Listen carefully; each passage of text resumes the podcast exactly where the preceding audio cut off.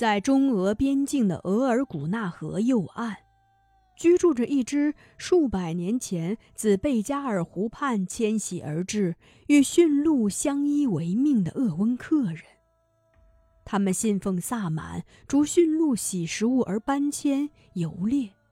他们在严寒、猛兽、瘟疫的侵害下求繁衍。在日寇的铁蹄、文革的阴云，乃至种种现代文明的挤压下求生存，他们与命运殊死抗争，无奈却仍无法改变整个民族的日渐衰落。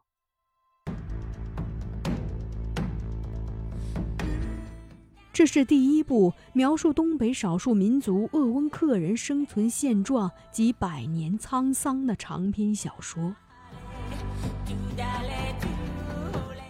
似一臂保得天地之灵气，令人惊叹却难得其解的神奇岩画；又似一卷时而安恬，时而激越，向世人诉说人生挚爱与心灵悲苦的民族史诗。